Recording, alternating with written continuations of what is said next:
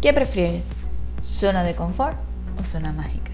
La zona de confort es la que quizás te encuentras en este preciso instante, donde todo tu entorno es conocido y te sientes en una zona de seguridad.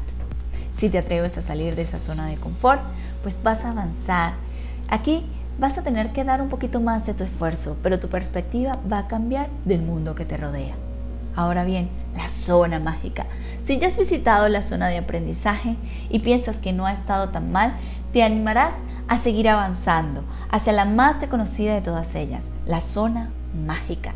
Si no has estado allí, es muy difícil que tan solo puedas imaginar lo que allí sucede. Es la zona de los retos personales, donde todo es posible, donde los sueños se hacen realidad. Hoy te pregunto, ¿qué prefieres?